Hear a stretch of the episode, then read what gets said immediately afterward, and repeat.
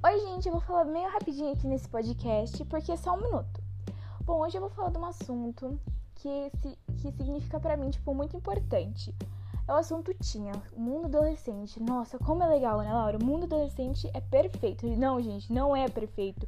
O mundo adolescente, a gente tem que, a gente tem que amadurecer, a gente tem que ter mais responsabilidade, criar confiança em, confiança em pessoas ter muita agilidade no que a gente vai fazer, ter mais discernimento, mais coragem, mais força de vontade, porque sem isso a gente não chega a lugar nenhum.